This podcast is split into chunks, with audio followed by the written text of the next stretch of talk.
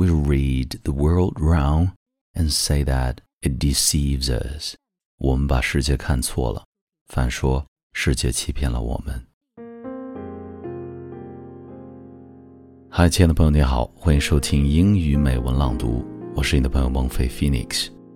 在前几期节目中，我们和大家分享了最适合你朋友圈美图的英语美剧。那么今天呢，分享给大家的是著名诗人和哲学家泰戈尔的经典语录，一起来听。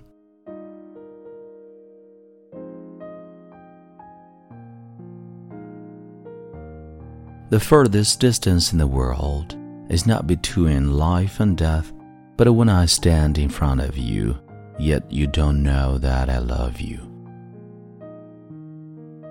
Sorrow is hushed into peace in my heart like the evening among the silent trees.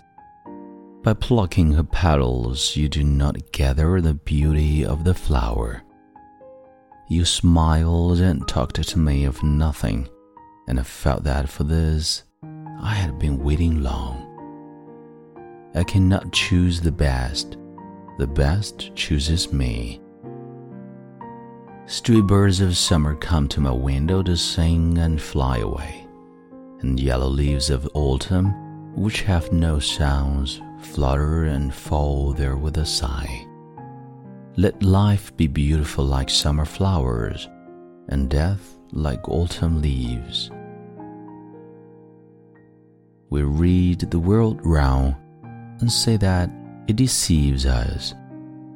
If you shed tears when you miss the sun, you also miss the stars.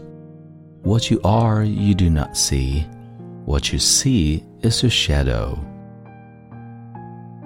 The scabbard is content to be dull when it protests the keenness of the sword.